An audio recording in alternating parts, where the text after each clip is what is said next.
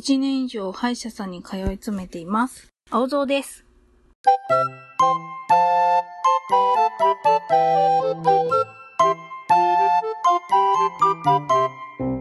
皆さん、はじめまして。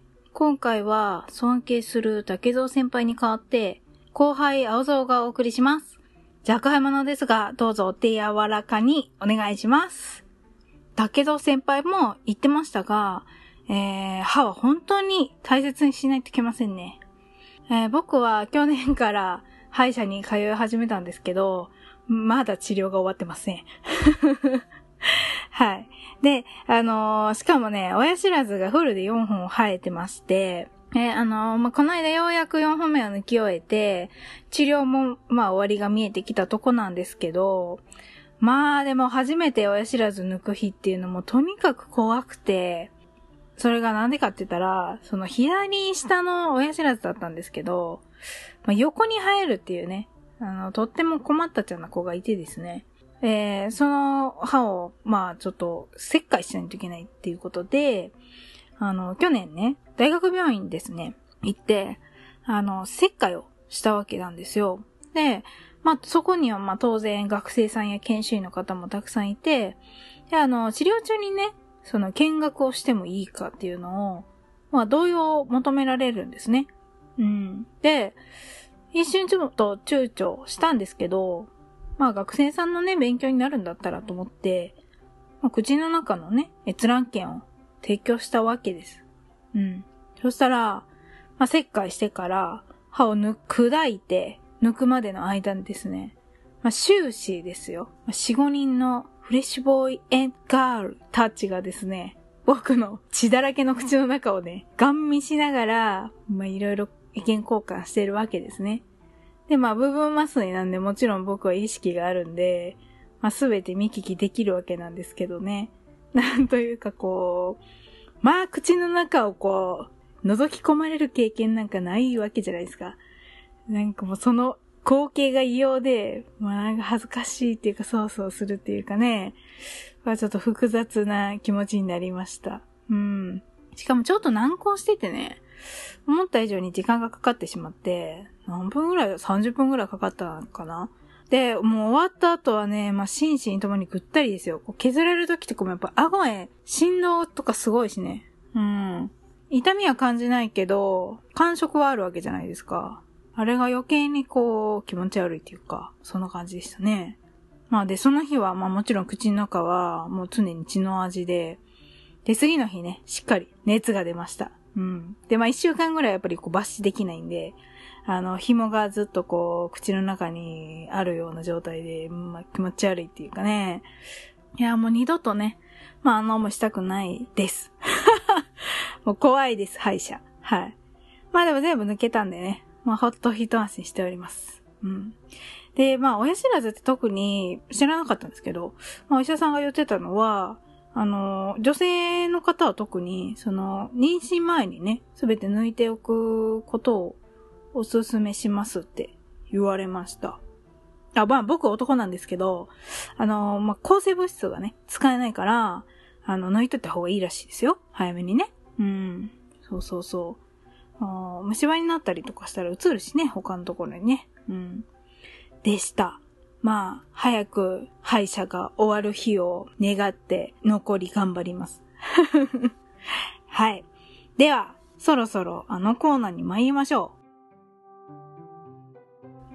う。この名言はここで使え これね、このセリフ言いたかったんですよね、僕。夢が叶いました。えー、僕がちょっと今回ご紹介する映画なんですけど、あの、エネルギー充電のためにね、まあ、こう定期的にこう見たくなる映画っていうのがありまして、それが僕はあの、プラダ来た悪魔なんです。えまあ、有名な映画なんで、まあ、ご存知の方も多いと思うんですけど、まあ、さらっとちょっとあらすじを、ジャーナリスト志望のアンディが、ランウェイっていうファッション誌の編集長、ミランダのアシスタントとして働くお話なんですけど、まあ、この編集長のミランダがですね、まあ女性なんですけど、めちゃくちゃ暴君なんですよ。めっちゃ仕事できるんだけど、めちゃくちゃ暴君なんですね。うん。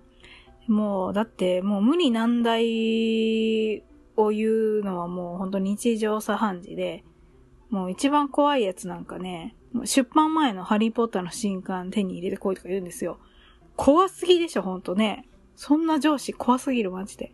はい、まあ僕、ファッション好きなんで、こういうまあおしゃれなね、映画好きなんですけど、まあただそのキラキラしてるだけじゃなくてね、仕事の厳しさだったりとか、まあ夢に向かって頑張る女の子の姿っていうのを見るのがね、好きなんですよね。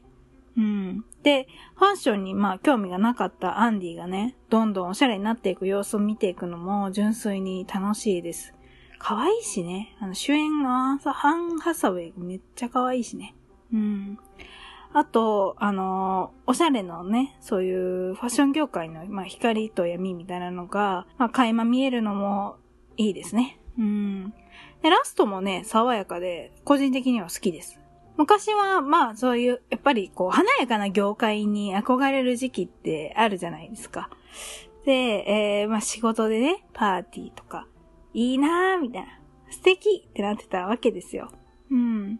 でもあそこでやっぱり女の子だとね、こう若くて可愛い女の子だったらやっぱり、そうプレイボーイなね、男性からお声もかかるわけで、そういうとこで知り合ったりとかするわけですよね、同じ業界の人にね。で、えー、今回ご紹介するのは、その男性と一夜過ごした朝のあるセリフです。で、まあ、その、社会にやっぱり出るとね、あの、若くて可愛い、こう、女性を狙う狼がいっぱい、いろんな狼いますから、まあ、例えばね、Hey baby, 僕と美味しいお酒飲まないって声かけられたりとか、えー、僕の言うこと聞いてくれよベイビーって恋人に言われたりするようなこともあると思うんですよね。いやいやってなったり、子供みたいに扱われた時はこう言いましょう。私はベイビーじゃないわ。はい。この後、ピンヒールを響かせて、カツカツカツカツって、さっそうと立ち去ってください。これで、あなたも、有能なハンサムレディの仲間入りです。肩でね、風切ってね、さっさっさっさっつって、あの、かっこよく立ち去ってください。はい。では、今日はここまでありがとうございました。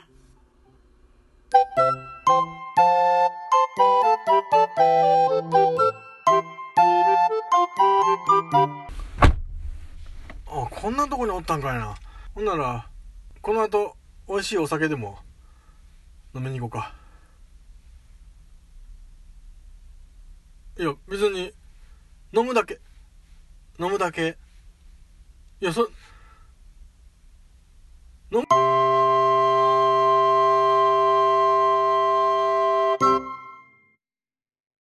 どうも、はじめまして、竹蔵です。えー、どうも、言葉選べや。怒りのピークって6秒らしいから。こんな、あの、ポッドキャストやってる、あの、ちょっと参加したことなんですけど、だから。竹蔵の秘密の話その。考え欲しいもん、俺、俺も。